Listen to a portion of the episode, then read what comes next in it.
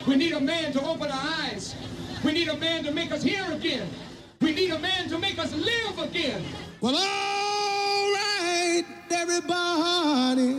Now, Here in stereo, The dopest, flyest, OG pimp, hustler, gangster, player, hardcore motherfucker. The hottest underground DJ. This you right now, now, now,